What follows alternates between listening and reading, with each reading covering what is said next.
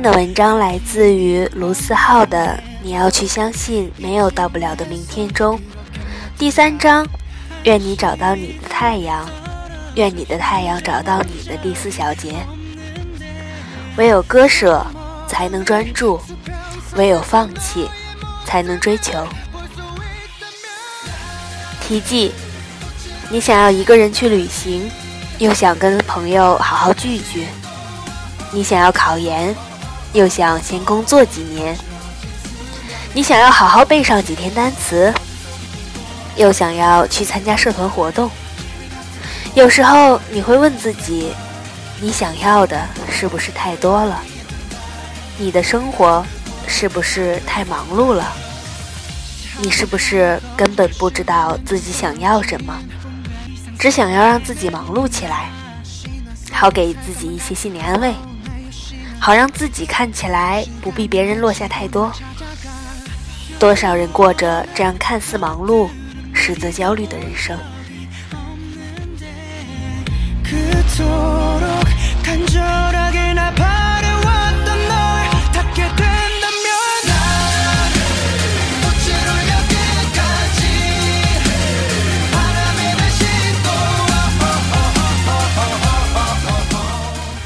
正文：身边有个朋友，他从不翘课，积极参加活动，还做了某社团的团长。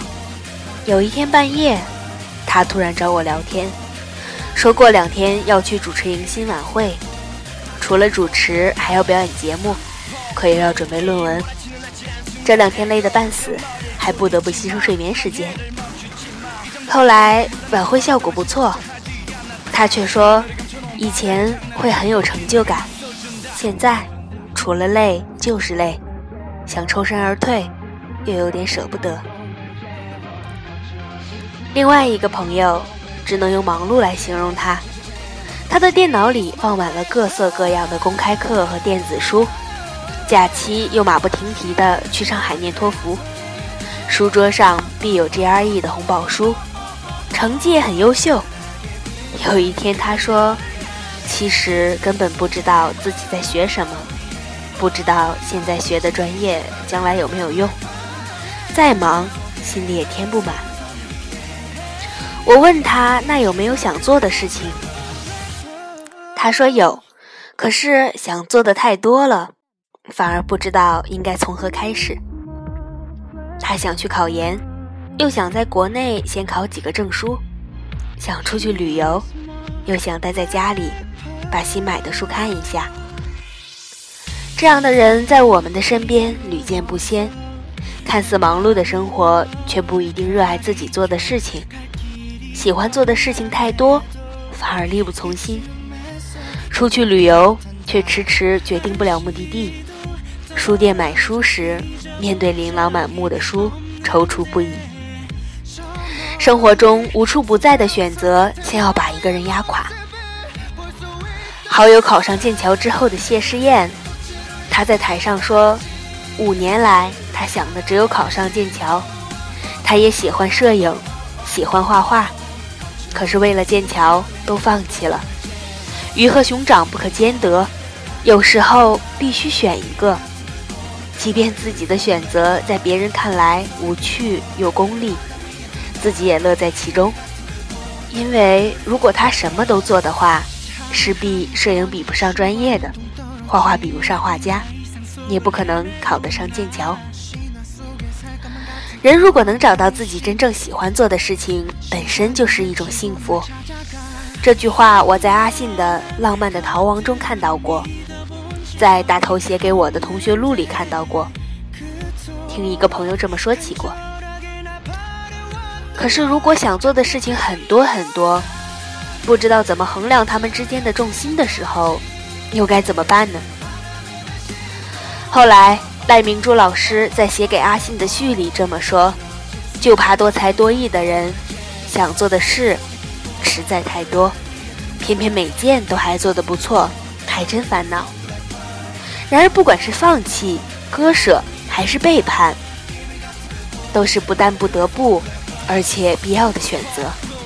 唯有割舍，才能专注；唯有放弃，才能追求。”我承认，很多情况下我都是个随便的人，但对于某些事情，我很执着，很倔强，甚至固执倔强的很可怕。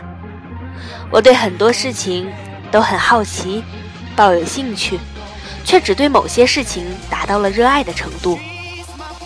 我曾经也以为自己可以在很多事情中衡量得很好，可以既做着这件事情，又能在另一件事情游刃有余。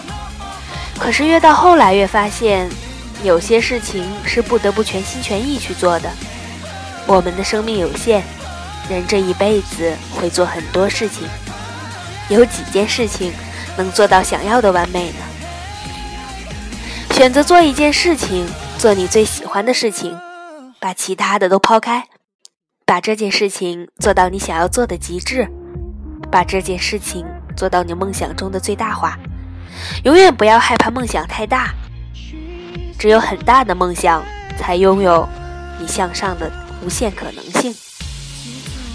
站得高才能望得远，梦想这东西也一样。从另一个角度来讲，永远要相信自己可以比现在走得更远。永远不要因为现在所取得的一点点小成绩而沾沾自喜。选择本身就意味着要放弃另外一些东西。有时没有选择，反而是更好的选择；没有退路，反而是更好的出路。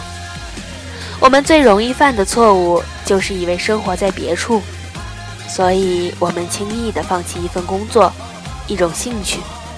我们总认为我们可以在很多事情上做得很好，这件事情不行，换件事情做就行了。所以三天打鱼两天晒网。即便你可以在很多事情上做得很好，也做不到无可替代的程度。到头来，你也只是在 average 上下徘徊，怎么也没能达到你想要的层次。所以，试着去听从内心的声音，不要在乎外面的掌声，选择最喜欢的一件事情做，把它当做你最重要的事情来做，在这件事情上做到最好。而不是去不断尝试别人看来很好的。还是那句话，唯有割舍才能专注，唯有放弃才能追求。经得起诱惑，耐得住寂寞，永远是成功道路上的不二法则。